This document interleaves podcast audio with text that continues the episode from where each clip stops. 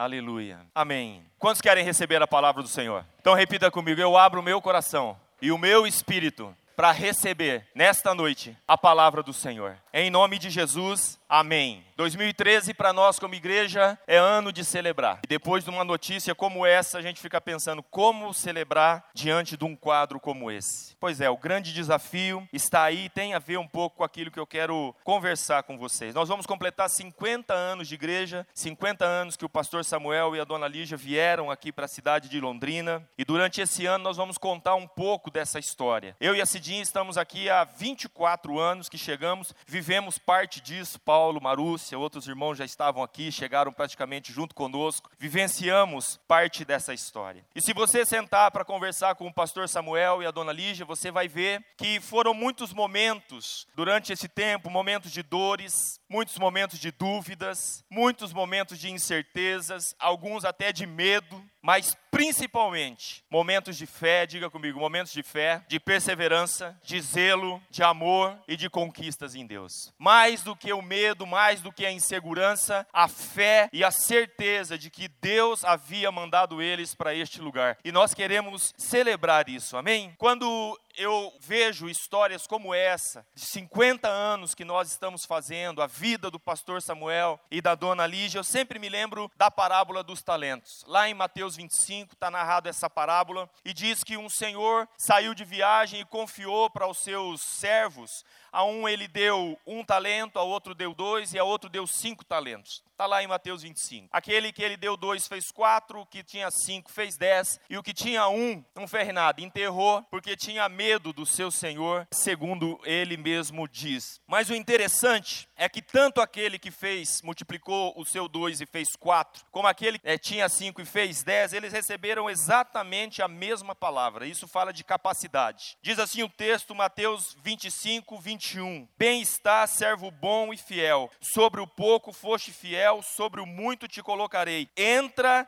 no gozo do teu Senhor. E eu fiquei pensando, e eu tenho mania de viajar às vezes quando eu estou lendo a palavra, de ficar imaginando a situação, o que passou pela cabeça desses dois quando receberam a palavra. Olha, os dois talentos eu fiz quatro, o que tinha cinco fez dez, e eles entraram porque o Senhor deu a palavra dizendo: entra agora, servo bom e fiel, para o gozo, entra para este momento de alegria. O que será que passou pela cabeça dessas pessoas? O que será que passou? Talvez, ou com certeza, todo o processo de trabalho na multiplicação dos talentos que haviam sido confiado a eles. Quem sabe enfrentaram também lutas, enfrentaram batalhas, quem sabe sofreram, quem sabe choraram, quem sabe tudo creram, quem sabe tudo suportaram. O fato é que eles haviam vencido e naquele momento agora havia razão para celebrar. Quem sabe aquele cântico é, vai valer a pena foi composto num contexto como esse. Quando eles entraram na palavra do seu Senhor e eles começaram a cantar, vai valer a pena. Diga para o seu irmão, sempre vale a pena servir a Deus. Sempre eternity. Sempre vale a pena. Então, o processo de até chegar na celebração é uma coisa que vale muito a pena. Não é fácil. E a gente reconhece que não é fácil. Essa semana foi uma semana de desafios para nós, notícias difíceis. Quinta-feira, um dos nossos jovens que faz parte do Ministério de Evangelismo, o Rodriguinho, se acidentou de moto, traumatismo, coma no hospital. Nos mobilizamos em oração, a família, o Betinho, a Fátima que está aqui. Fomos ao hospital, impusemos as mãos sobre ele, crendo. Difícil você receber uma notícia como essa, mas você nessa hora tem que se posicionar em fé, crer e declarar. E a Fátima acabou de me dizer que o Rodriguinho está voltando do coma, já está respondendo aos sinais. Dê um grande aplauso ao Senhor, porque o nosso Deus é fiel. Vale a pena não temer as más notícias, mas crer no Senhor. Mas crê no Senhor. Eu sempre digo para os meus filhos: olha, as melhores férias são aquelas que você mais trabalhou para merecê-las. Por isso que desempregado não tira férias, não tem a menor graça. Quando você ralou, trabalhou, você se sente, falou, não, eu mereço um dia de descanso. Sim ou não, gente? Quantos ainda não saíram de férias do ano passado? Eu declaro dias de renovo sobre a sua vida em nome de Jesus. Você recebe?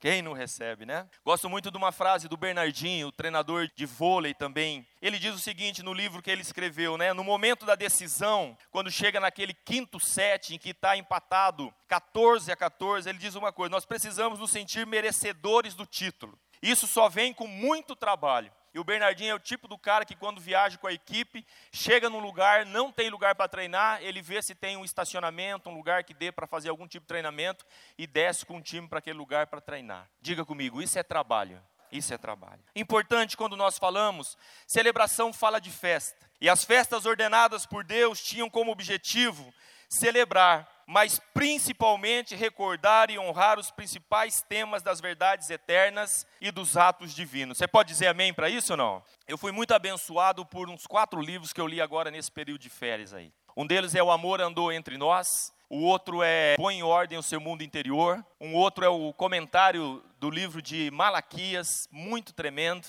e estou lendo agora o Remanescente, que é um livro mais voltado para a liderança. E tenho que reconhecer que esses livros têm me influenciado e acrescentado e ampliado o entendimento sobre vários aspectos, alguns deles que nessa noite eu pretendo compartilhar com você. Então, além de celebrar, além de festejar, a celebração no contexto bíblico, ela tem para enfatizar os valores eternos do nosso Deus. Quando nós nos propomos a celebrar nesse ano de 2013, o que nós estamos dizendo assim, falando da fidelidade de Deus, falando do cuidado de Deus, falando do amor de Deus. Então, se você está anotando nessa noite, o tema da palavra é os bastidores da celebração. Porque quem vê a festa não imagina o trabalho. Quem vê o produto final não imagina. É tão gostoso a gente chegar nesse templo agora, cadeiras confortáveis, tudo ajeitadinho, o ar condicionado daqui a pouquinho vai estar a, todo vapor. Digam graças a Deus, amém. Amém. Quantos querem o ar condicionado funcionando? Digam amém. Amém. Orem toda semana pelo ar condicionado. Amém.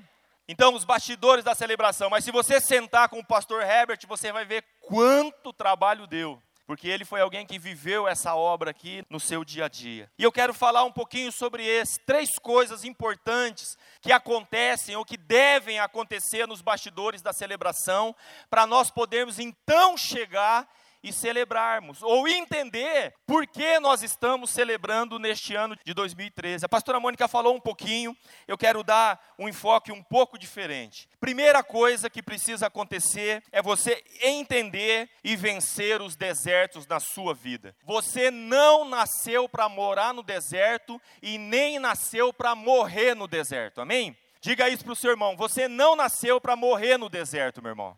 Então é muito importante nós entendermos os períodos de deserto na nossa vida. Tem um texto muito interessante falando de João Batista, Lucas capítulo 3, versos 1 e 2. Presta atenção nesse texto. Diz assim: No ano 15 do império de Tibério César, sendo Pôncio Pilatos presidente da Judéia e Herodes tetrarca da Galiléia, e seu irmão Filipe tetrarca da Itureia e da província de Traconites, e Lisânias, tetrarca de Abilene, sendo Anás e Caifás sumos sacerdotes, veio no deserto a palavra de Deus a João, filho de Zacarias. Se você notar esses dois versículos, tem a narração de um monte de gente fazendo um monte de coisa. Tem gente governando a nação, tem gente na posição de sacerdote, mas diz que a palavra do Senhor veio para quem? Para João Batista, aonde? No deserto. Então eu quero dizer para você: Deus fala no deserto. Diga comigo, Deus fala no deserto. Deus fala no deserto. Deus tira proveito de todo o deserto. No deserto aprendemos a conhecer a aridez do próprio deserto. Ali João aprenderia não apenas a suportar a aridez, mas também a se aperceber da aridez espiritual das pessoas que iriam escutar sua pregação às margens, às margens do Jordão. Deus estava preparando João Batista para uma pregação difícil, para falar do distanciamento de Deus. E ele levou João para o contexto do deserto, orientou. João também era um nazireu de Deus. Número 6 ensina sobre o voto de nazireu. O deserto também tem o seu lado positivo. Quantos creem, digam amém. Eu não senti muita firmeza, né? Onde está o lado positivo, pastor, do deserto? Mas tem. Trata-se de um lugar onde podemos meditar, fazer planos e nos preparar para determinadas tarefas. Depois, quando chega a hora certa, como aconteceu com João,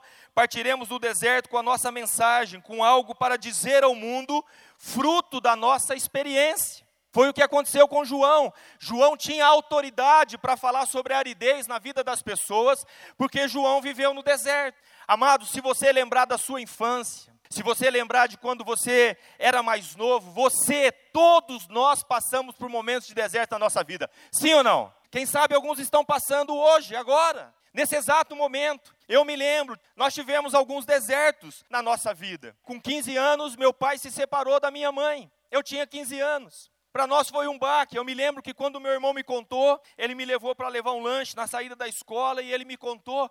E eu comecei a tremer, não sabia o que falar, tive uma reação para dentro. E foi um tempo difícil para nós de vivermos esse deserto. Mas olha uma coisa: os anos se passaram, meu pai não voltou com a minha mãe. Eu restaurei o meu relacionamento com o meu pai. E depois, faz 20 anos que eu estou ministrando para a nova geração, tratando de conflito entre pais e filhos. E eu sei do que eu estou falando, porque eu vivi isso. Porque eu vivi isso. Então, quando eu falo com jovens, eu não falo de suposição, eu não falo de possibilidade, de alternativas, eu estou falando de vida para eles. Então Deus me pega do deserto e usa o meu deserto para tirar pessoas do deserto. Você entende isso? E é isso que Deus está querendo nos ministrar. Ele quer usar o deserto da nossa vida. Eu volto a dizer: você não vai morrer no deserto, porque Deus ministra e fala naquele momento quando você está no deserto. Em 91 tivemos um acidente muito grave de carro, descendo ali a BR-101, sentido Santa Catarina. Meu carro desgovernou, deslizou no óleo, nós trombamos, não era duplicado ainda. Um caminhão vinha subindo com 25 mil quilos de azulejo e eu bati de frente com essa carreta. Fratura exposta no braço da Cidinha, na avó dela, na perna, sangue, aquela loucura toda. Bom, os anos passaram, faz 20 anos que isso aconteceu. E eu vou dizer, Deus colocou no nosso coração uma misericórdia por acidentados de trânsito. Uma misericórdia. Quem passa sabe o que significa. Quando a gente passa e vê um acidente na estrada, quando a gente não pode parar, que não tem como parar, nós imediatamente entramos em intercessão por aquela família, para que a vida seja preservada, guardada, para que o socorro de Deus se manifeste naquele lugar. Deus usa os nossos desertos. Amém, amados? Diga para o seu irmão: Deus usa o nosso deserto. Ele usa. E depois, quando nós saímos do deserto, podemos então abordar questões que irão tocar as profundezas do espírito humano. E assim, toda uma geração será posta em contato com o Cristo de Deus. Foi isso que aconteceu com João. Um outro aspecto importante: o deserto nos ajuda a disciplinar algumas áreas da nossa vida. Sim ou não, gente? Bota ordem. A gente para, quer organizar as coisas. Por que, que eu estou vivendo esse deserto? E eu gosto muito de uma frase que eu li num desses livros: sem disciplina ninguém chega a uma posição de eminência, e se chegar, não a mantém, não mantém. Nós precisamos ser disciplinados. O deserto é também um lugar de silêncio. E eu quero ler, eu recebi um post essa semana de uma irmã que era aqui da igreja, da Joyce, e é um escrito do pastor Hernandes Dias Lopes que fala sobre o silêncio. Eu quero ler para você. Preste atenção. O silêncio de Deus grita mais alto em nossos ouvidos do que o ruído da tempestade. Não é fácil lidar com o silêncio de Deus. Não é fácil gritar por socorro e escutar apenas o silêncio. Não é fácil orar por vários anos e a resposta não chegar. Muitas vezes Deus lida, Deus lida conosco por meio do silêncio. Foi assim com Jó. Depois de perder os seus bens, filhos e saúde, Jó ainda enfrentou a revolta da mulher e a incompreensão dos amigos. Jó ergueu aos céus 16 vezes a mesma pergunta: por quê, por quê e por quê? A única resposta que recebeu foi o total silêncio de Deus. Jó expôs sua queixa 34 vezes. Ouviu como resposta apenas o silêncio. Quando Deus falou com ele, não respondeu sequer uma das suas perguntas. Ao contrário, fez-lhe 70 perguntas, revelando sua majestade e poder. Deus restaurou a sorte de Jó e deu-lhe tudo em dobro e ainda uma vida longa. Jó viu os filhos dos filhos até a quarta geração. Quando Deus fica em silêncio é porque Ele está trabalhando em nosso favor e não contra nós. Ele está preparando algo melhor e maior para a nossa vida. Quando Deus fica em silêncio, Ele continua sendo nosso Pai onipotente, amoroso e bom. Você pode dizer amém para isso? O deserto é um lugar, é um lugar de silêncio também. Não nascemos para morrer no deserto, mas para passar pelo deserto e aprendermos com o deserto aquilo que Deus quer nos ensinar. Então, a primeira coisa dos bastidores da celebração é aprender e vencer os desertos. Amém, amados? Número dois, é preciso manter um alto padrão de vida cristã. É preciso manter um alto padrão de vida cristã. Em 2 Samuel, capítulo 11, ali nos conta a história de Urias. Era tempo dos reis irem à guerra e Davi resolveu ficar em casa. Ele enviou Joabe e os seus oficiais. Davi ficou em Jerusalém. Uma tarde ele se levantou da cama e foi passear no terraço. Viu ali uma mulher muito bonita tomando banho e mandou saber quem era. Era Batseba, esposa de Urias. Pediu que a trouxessem e se deitou com ela e o resultado disso é uma gravidez. Adultério e gravidez. Abre a sua Bíblia em 2 Samuel, capítulo 11. Ele manda então chamar Urias para tentar encobrir aquilo que ele havia feito. Quando ele toma ciência da gravidez, da mulher com quem ele tinha se relacionado, Batseba, ele chama ela. Segundo Samuel 11, verso 6. Então Davi mandou dizer a Joabe, vocês estão comigo, digam amém. Envia-me Urias, o Eteu, e Joabe enviou Urias a Davi. Vindo, pois, Urias a ele, perguntou Davi como passava Joabe, como estava o povo e como ia a guerra. Depois disse Davi a Urias, desce a tua casa e lava os teus pés. E saindo Urias da casa real, logo lhe foi mandado um presente da mesa do rei. Porém, Urias se deitou na porta da casa real com todos os servos do seu senhor e não desceu à sua casa. E fizeram saber isto a Davi, dizendo: Urias não desceu à sua casa. Então disse Davi a Urias: Não vens tu de uma jornada? Por que não desceste à tua casa? E disse Urias a Davi: A arca e Israel e Judá ficaram em tendas, e Joabe, meu senhor, e os servos do meu senhor estão acampados no campo. E hei eu de entrar na minha casa para comer e beber, e para me deitar com a minha mulher? Pela tua vida e pela vida da tua alma, não farei tal coisa. Essa é uma história onde o servo é mais nobre do que o rei. Urias tinha um alto padrão, diga comigo, um alto padrão. Urias tinha um alto padrão. Ainda que o rei houvesse ordenado, autorizado, aquele homem tinha um alto padrão em Deus de submissão, de revelação, de entendimento da posição que ele ocupava. Sabe o que é ter um alto padrão de vida cristã? E isso tem a ver com os bastidores da celebração. É que aquelas coisas que, mesmo você podendo fazer, você não faz. Porque você tem um alto padrão. Ainda que tendo motivos aparentemente justos, eu não faço. O padrão de Urias era muito elevado. O nome Urias significa minha luz é Iavé. E eu gosto muito do que está escrito no Salmo 15, verso 4. Lá a Bíblia declara que o homem íntegro jura com dano próprio e não se retrata. Sabe o que essa passagem nos diz? Que o homem íntegro, quando ele empenha a sua palavra, ele não volta atrás. Significa que o homem íntegro, ele não quebra os contratos. Ele não fala uma coisa hoje e daqui a pouco ele desfaz o que ele falou. Num tempo um pouquinho mais antigo se chamava de fio de bigode isso. Aonde não eram necessários contratos para se fazer a outra parte se obrigar. Não, a palavra de um homem, a palavra de uma mulher era bastante para se fazer cumprir aquilo que estava sendo empenhado. E você sabe qual que é a grande tristeza? No mundo a gente não estranha isso. Eu fui gerente por 20 anos. O que estranha é a gente ver essas coisas acontecendo dentro da igreja do Senhor. Gente comprometendo a sua palavra e voltando atrás. Gente dizendo que vai pagar e não pagando. E pior, fugindo do credor. Quando eu falo de um alto padrão, eu estou falando dessas coisas. Eu estou falando de integridade com a igreja. Quando você vai pedir algo emprestado e não tem condições de pagar, não é o credor que vem atrás de você, é você que toma a iniciativa e vai ao encontro do credor. E você dá satisfação a ele. E diz: olha, aconteceu uma situação assim, assim, assado. Eu não me esqueci, eu vou honrar aquilo que eu combinei, que eu contratei com você. Quantas vezes eu faço isso? Olha, eu já orientei alguns jovens. Você fala assim: enquanto você não tiver dinheiro, todo dia 10 é dia de você ir lá e justificar com ele.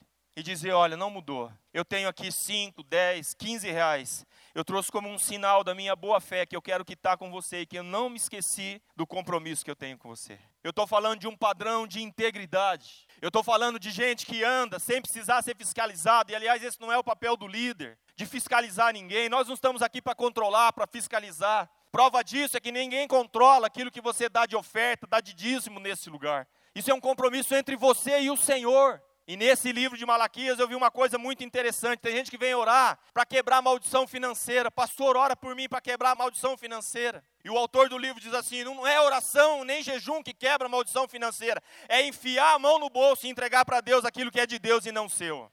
Não é oração, é ação, é prática. É prática. Mas infelizmente tem muita gente metendo a mão naquilo que é de Deus. Infelizmente. E eu falo com propriedade disso, porque eu fui dizimista quando não era crente, porque eu creio na palavra de Deus. Foi o primeiro versículo bíblico que eu aprendi na Bíblia. Malaquias 3, de 7 a 14, quase que eu sei decor. Foi onde eu vi que a Bíblia funcionava, que os princípios de Deus são verdade e que eu não posso ficar com aquilo que pertence ao Senhor. Deus está nos desafiando como igreja para um padrão maior de integridade. É assim que nós vamos fazer a diferença na cidade de Londrina. Quando a gente não só nega o guarda, quando a gente não engana, quando a multa vem no nosso nome e a gente pega a esposa porque ela não tem nenhum ponto na carteira e empurra a multa para a carteira dela. Não, pega aí, o menino tirou carteira agora, ele não precisa do carro, empurra as multas para o menino. Não, quem que fez a multa? Quem que estava dirigindo o carro? Ou você acha que aquilo lá, aquilo lá é um fiscal maior do que o nosso próprio Deus? E eu vou dizer uma coisa para você: muitas vezes o Espírito Santo é igual aquela notificação de multa. Ele está te notificando, ó, sete pontos na sua carteira. E você está continuando andando na mesma velocidade. Estamos falando de integridade. Provérbios 22, verso 1 diz: Vale mais ter um bom nome do que muitas riquezas, e o ser estimado é melhor do que a riqueza e o ouro. Em 1 Samuel 12, versos 3 e 4, Samuel é o discurso de despedida de Samuel. Eu não vou ler agora por causa do tempo, mas anota para você ler ele está falando com o povo, fala: se levante alguém aí de quem eu tomei alguma coisa. Se levante se eu tomei uma mula, um burro, alguma coisa, se eu fiz alguma coisa para lesar alguém no meio da nação de Israel, que se levante agora. E no versículo 4 o povo diz assim: Em nada nos desfraudaste, nem nos oprimiste, nem recebeste alguma coisa da mão de ninguém. Um testemunho vivo da integridade deste homem. Amados, quantos compromissos não cumpridos, Quantas decisões feitas apenas na base da emoção e de forma totalmente irresponsável.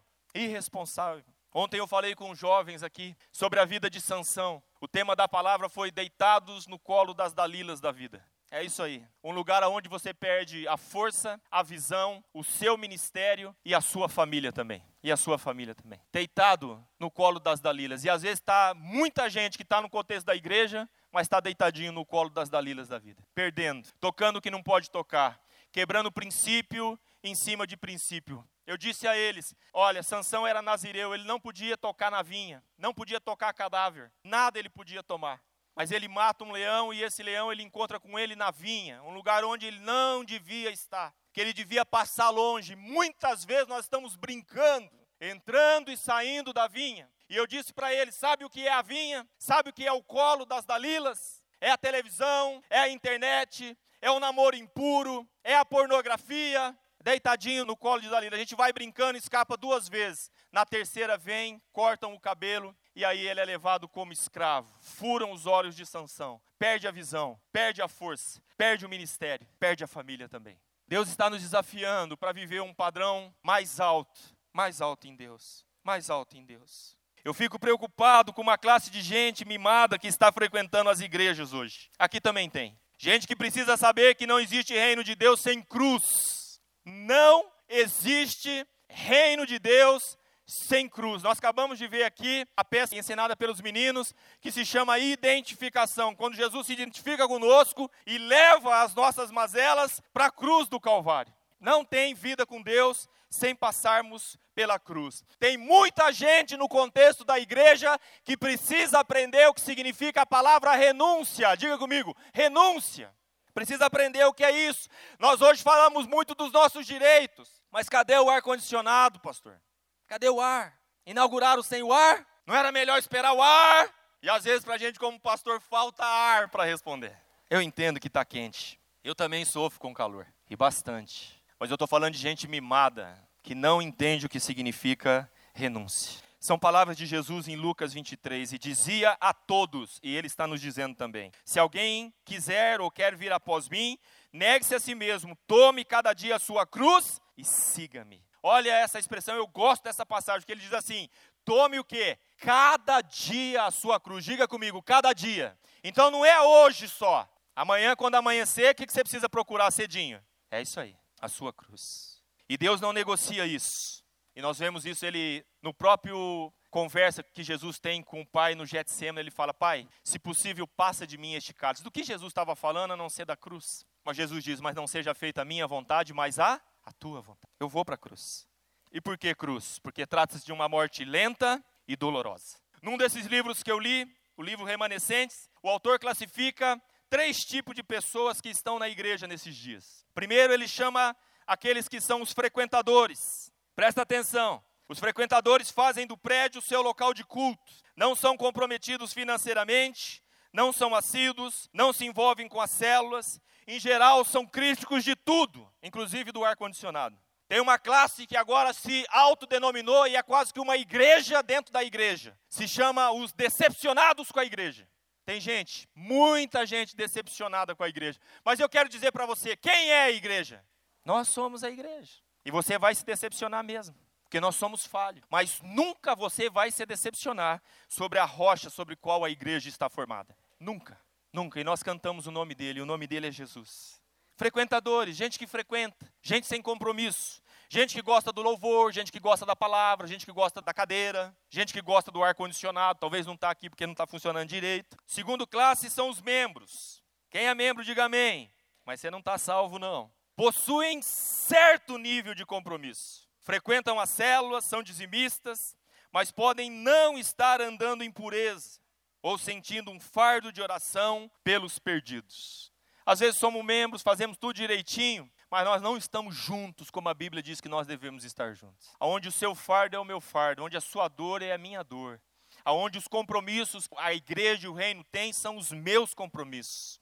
E quando eu sou desafiado para um projeto, para uma semeadura, ainda que eu não tenha muito, mas eu sempre dou a minha parte, porque eu estou comprometido com o reino. E a terceira classe são os multiplicadores, que dão fruto e permanece. Esse tipo de gente que Jesus trata em João 15, verso 16. E Jesus diz assim: Não foram vocês que me escolheram, mas foi eu que vos escolhi. E vos nomeei para que vades e deis fruto, e o vosso fruto permaneça, a fim de que tudo quanto em meu nome perdides ao Pai, eu vou-lo conceda. São pessoas que têm um alto nível de compromisso com Deus e com a sua igreja na face da terra. Se você é essa pessoa, diga amém.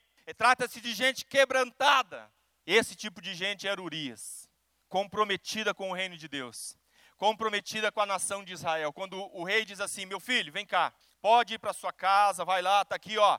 Peguei uma coisa especial do banquete do rei e mandei te entregar.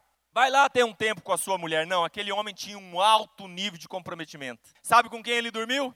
Com o pessoal que fazia a guarda do palácio. Ele passou a noite ali, junto com aqueles homens, porque ele tinha um alto nível de comprometimento, alto nível. Quantos concordam aqui que nós precisamos subir o nosso padrão em Deus? Nós precisamos. Quantos creem, creem? Você diz assim, pastor, eu creio que eu posso dar um pouco mais para Deus. Quem crê que pode? Comprometendo. A gente pode, a gente pode. Olha o que Jesus diz em Mateus 5, verso 13. Vós sois o sal da terra, quase que sabemos decor. Vós sois o sal da terra, e se o sal for insípido, com que se há de salgar? Para mais nada presta senão para ser lançado fora e para ser pisado pelos homens. Então, se você está na casa de Deus, se você está no reino de Deus e não está salgando, não tem outra coisa para fazer a não ser ser lançado fora, diz a palavra, e ser pisado pelos homens. Sabe o que é ser pisado? É ser humilhado. Como aconteceu com Sansão? Humilhação. Humilhação. Os bastidores da celebração são necessários. Primeiro, entender e vencer os desertos. Segundo, manter um alto padrão de vida cristã. Olhe para o seu irmão e diga assim: Nós podemos dar um pouco mais para Deus, meu irmão. Diga para ele. E número três, e último ponto: é preciso ter uma visão em Deus. Diga comigo: visão em Deus. Visão em Deus. Nós precisamos ter uma visão em Deus. Sabe o que significa isso? Um dia, o pastor Samuel e a dona Lígia saíram lá do interior de São Paulo, 50 anos atrás. Ela grávida de gêmeos, já tinha o Samuel, e eles vieram para Londrina, sem conhecer a cidade, sem ter salário fixo, nada. Vieram porque Deus os mandou vir para cá, porque eles tinham uma visão. Diga comigo, uma visão. Uma visão. Nós precisamos ter uma visão. Quando nós construímos este lugar aqui, nós construímos porque Deus nos deu uma visão. Amém, amados? E a visão não é nós ficarmos aqui em 3 mil pessoas nos reunindo, não. A ideia é que esse templo tenha três cultos no domingo como nós tínhamos antes. E ao invés de 3 mil, nós teremos 9 mil pessoas congregando neste lugar. Uma visão. Agora eu pergunto para você, como que a gente estabelece essa visão? Quem Deus vai usar nesses dias? Amados, quando o pastor Samuel e a dona Lígia chegaram aqui, usou a galera que era da época da tenda. Alguns estão aqui, estou vendo o Miguel, a Zinha, Tidão, sempre uma referência. O Eli, a Lucélia. O Zezinho estava me contando outro dia, viu o pessoal do Geração Livre na avenida, e ele estava me dizendo, pastor, lá da janela da minha casa, eu quase que eu, eu chorei. Porque quantas vezes a juventude da época da tenda orou e jejuou para que Londrina fosse alcançada, para que a juventude de Londrina fosse tocada, e está sendo tocado através dessa igreja aqui. Tem um saldo de oração, pode aplaudir, porque é verdade. Não faz sentido se nós não tivermos uma visão. Este casal maravilhoso está com 80 anos. 80 anos. A vida deles dedicada a Deus. Mas eu pergunto para vocês, e nos próximos 50 anos? Quem são os responsáveis pela visão deste lugar? Quem é o povo que Deus vai levantar para tocar Londrina, para tocar nossa nação, para tocar o mundo? Quem Deus vai usar? Quem? Nós precisamos servir mais. Nós precisamos amar mais. Se você concorda com isso, diga amém. Amém. Para que a visão de Deus seja alcançada em 10, 15, 20 anos, nós precisamos servir mais. Nós precisamos amar mais. Na semana passada, o pastor Jonatas pregou aqui, usando Lucas 10, que fala da parábola do bom samaritano. Eu fui muito abençoado por aquilo que ele ministrou, a essência do entendimento, do amor, de um coração que serve. Mas sabe, o que toca o meu coração nesta passagem aqui é que Jesus está falando dos religiosos da época, os frequentadores de igreja da época, os caras que faziam as coisas certinho, que iam na célula, vinham no culto, mas que faltava amor. E ele conta uma história que é a história do bom samaritano. Um homem foi assaltado. O caminho de Jericó para Jerusalém era um caminho já conhecido. E diz lá que passa um sacerdote, passa um levita, vê o homem ferido, vê um homem caído e nada faz. Sabem quem eram eles? Os religiosos da época. Digam comigo, eram os crentes da época. Eram os crentes. Diga assim, era um de nós, meu irmão, que estava lá. Mas sabe o que Jesus está dizendo? Que eles passaram e desviaram daquele homem. Mas diz que veio um samaritano e vendo a necessidade daquele homem, prestou socorro para ele. Nesse livro que eu mostrei para vocês, O Amor Andou Entre Nós, o autor diz assim: ó, Jesus, para vocês terem ideia como os judeus ficaram chocados com essa história que Jesus contou, é como se o título hoje fosse a história do bom nazista.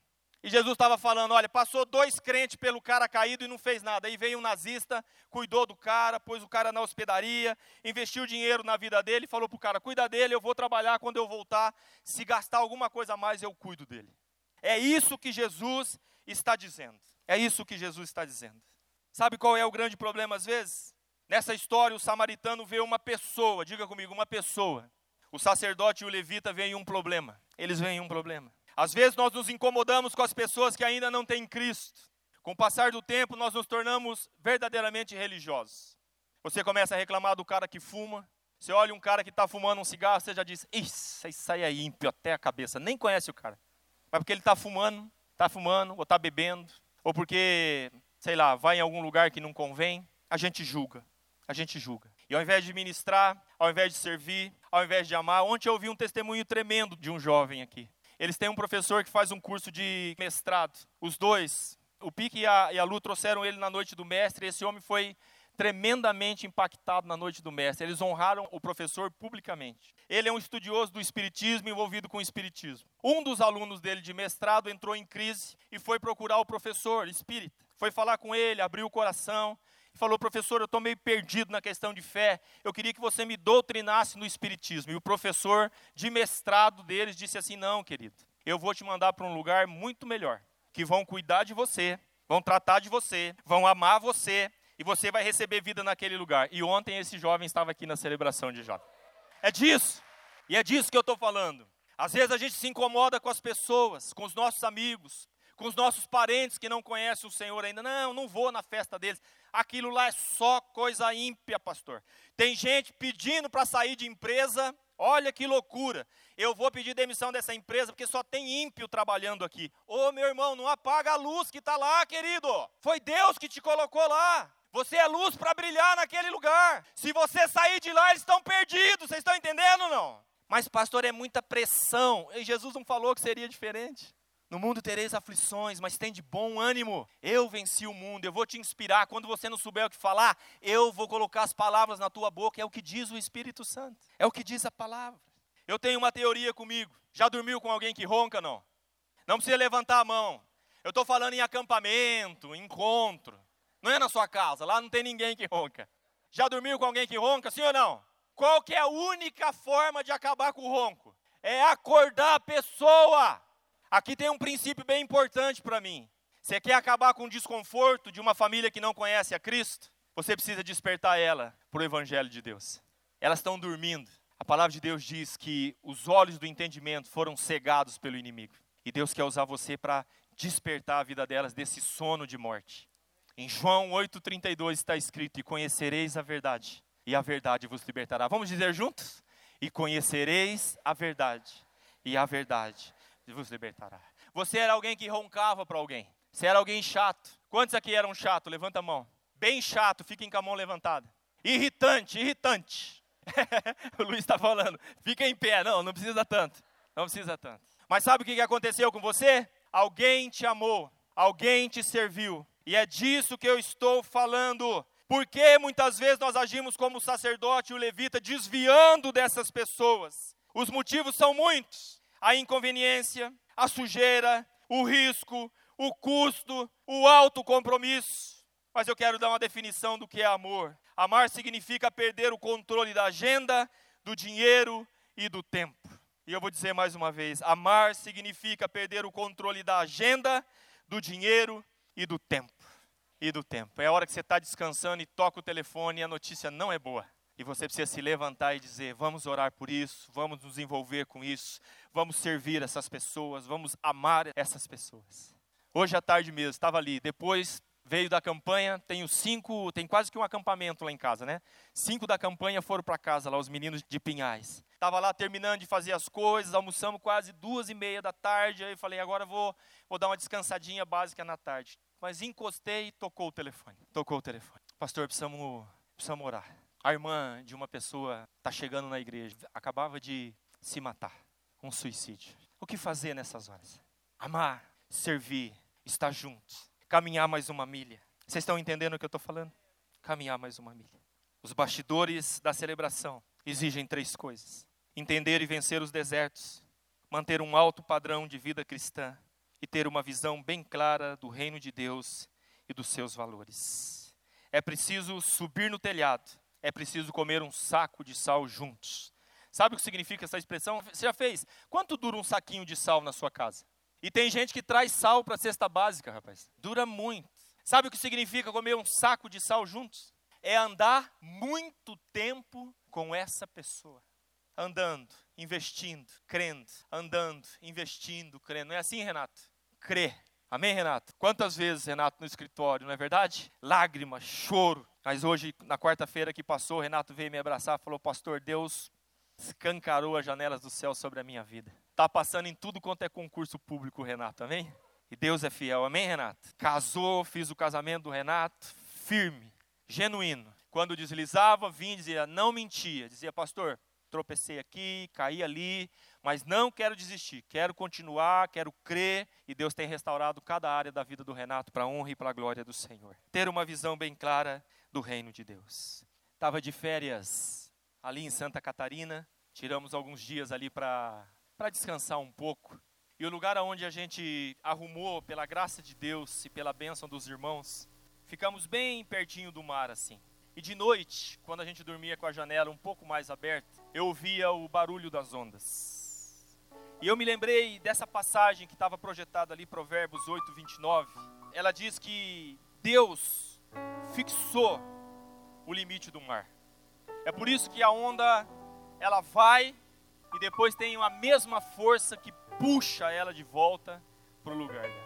Mas enquanto eu ouvia as ondas durante a noite, e algumas noites eu acordei assim, era duas, três horas da manhã, e às vezes ficava uma hora, uma hora e meia acordado, pensando, orando, e ouvindo o barulho do mar. Era como se o mar dissesse assim: Senhor, Deixa eu romper com os meus limites. Deixa eu ir além. Eu comecei a viajar nisso daí. Como se o mar através daquele barulho tão gostoso do mar, né? Ele tivesse dizendo para Deus: se o Senhor me permitisse, eu iria muito mais além do que eu vou agora. Sabe por quê? 70% da terra é formada de água. Imagina a facilidade para se encobrir o restante de terra. E aí o Espírito Santo começou a ministrar o meu coração dizendo: Quem dera você, Corsine, fizesse o mesmo clamor que o Maior faz para ir além dos seus limites, para amar mais, para servir mais, para perdoar mais, trabalhar mais, para doar mais. Quem dera, Corsine. Quem dera você fosse parecido com o mar. Para ele, eu pus limites, mas para você não tem. Eu só estou esperando que algo aconteça aí dentro de você, para te levar além daquilo que você tem experimentado. Os bastidores da celebração fala de um clamor de coração que deseja ir além, romper com os limites, sair da mesmice, parar de reclamar, deixar de ser um mimado, parar de usar fralda evangélica e comprar um jeans bruto para você usar no dia a dia. Fala de você parar de estender sua mão para receber e estender sua mão para abençoar. Fala de parar de reclamar. Só tem razão para celebrar quem vive os bastidores da celebração. Você entende isso? Então, se você deseja isso, ir além, eu quero que você fique em pé no seu lugar e junto nós vamos cantar esta canção.